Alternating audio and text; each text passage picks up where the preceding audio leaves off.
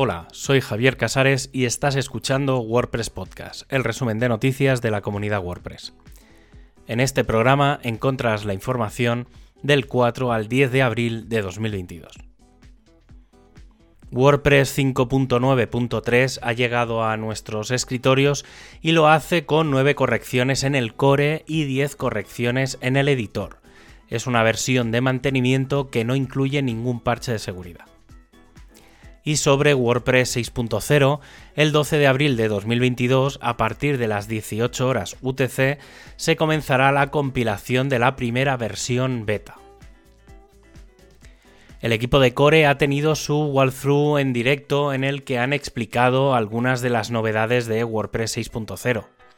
El foco ha estado en el editor y en las funcionalidades de Gutenberg de todas las versiones lanzadas desde WordPress 5.9 es posible que, en base a la experiencia de este evento, los próximos se hagan de forma abierta en una emisión en YouTube para que cualquiera pueda seguirlos sin necesidad de usar Zoom. Sobre WordPress 6.0, el equipo del editor ya tiene todo listo para el freeze de Gutenberg 13.0 y que pueda ser incluido en WordPress 6.0, momento que debería producirse este martes. Uno de los mayores cambios que se aplicarán en paralelo a las funcionalidades es un refactoring del código para hacerlo compatible con PHP 8.0. También se ha comenzado a añadir ya una lista de funcionalidades experimentales de cara a WordPress 6.1, que ha crecido mucho desde la última versión mayor. Aunque sin duda los que más discusión han tenido esta semana han sido los participantes en el grupo de trabajo de performance, ya que hay opiniones encontradas con respecto al formato WebP. Hace unos días se propuso establecer WebP como formato de imagen por defecto en WordPress y aunque todos los datos y pruebas dicen que efectivamente es así, varios participantes han elevado la voz de alarma al posible crecimiento del espacio en disco, aunque hay funciones y herramientas para su decisión y control. En esta línea también la regeneración de las imágenes y qué pasaría con las nuevas y antiguas las posibles incompatibilidades con algunas herramientas, aunque WebP está establecido como formato por defecto en todos los navegadores desde ya hace algunas versiones, ¿por qué no se da soporte a mejores formatos como Aviv o MozJPEG? que aunque son mejores formatos de imagen, no tienen aún soporte en todos los navegadores y se le dará soporte cuando esté disponible. Sin duda una discusión apasionada a las puertas de WordPress 6.0 y a la espera de saber si estos cambios vendrán o no en esta versión mayor o se quedarán un tiempo más en el plugin Performance Lab.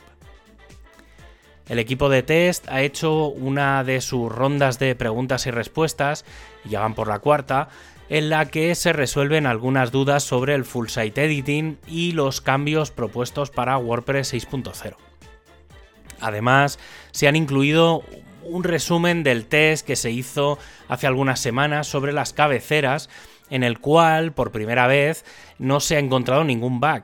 El objetivo de esta prueba era crear cabeceras de sitios web y, según parece por los comentarios, los usuarios están contentos con el resultado.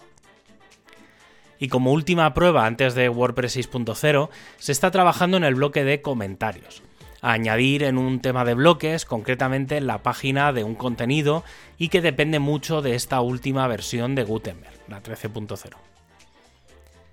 El equipo de documentación tiene preparado un documento con todos los cambios a los usuarios finales que se podrán ver en WordPress 6.0 y que será la base para crear o modificar la documentación de versiones anteriores el equipo de Polyglots ha lanzado finalmente GlotPress 3.0. Después del lanzamiento estos últimos días de hasta cuatro versiones candidatas, con el objetivo de sacar una versión final muy estable y revisada que incluye varias correcciones, nuevos idiomas, estilos unificados, ordenaciones y filtros. A nivel técnico va a requerir al menos PHP 7.2 y WordPress 4.6 o superior el equipo de mobile ha lanzado la versión 19.6 tanto en Android como en iOS. La aplicación de Android corrige un problema en el que un sitio se había eliminado, sigue apareciendo hasta que se reinicia. En el caso de iOS, la pantalla de mi sitio se ha separado en dos eh, y en la de inicio se ha incluido información destacada sobre el sitio. El equipo de training tiene un patrocinador nuevo que va a permitirles crear un WordPress en modo sandbox para que los usuarios de Learn WordPress puedan hacer pruebas creando sitios y dejándolos morir sin tener que preocuparse.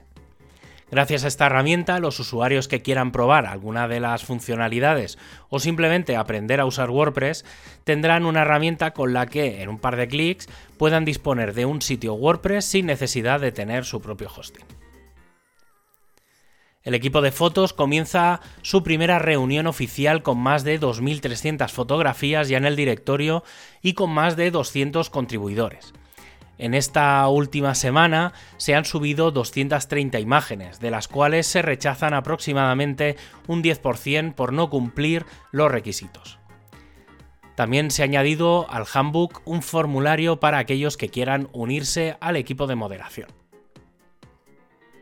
El equipo de BuddyPress ha comenzado a trabajar en la documentación nueva y para empezar van a separar el códex de la zona de developers, dejando una para los usuarios finales y la otra para desarrolladores. El objetivo es incluir nuevos textos, imágenes, los bloques e incluso SEO. En paralelo se ha lanzado la primera versión candidata de CP Rewrites 1.0.0, el plugin que va a permitir reorganizar y facilitar el uso de URLs personalizadas en BuddyPress. Y para acabar, ya sabes que tienes todos los enlaces para ampliar la información en wordpresspodcast.es. Un abrazo y hasta el próximo programa.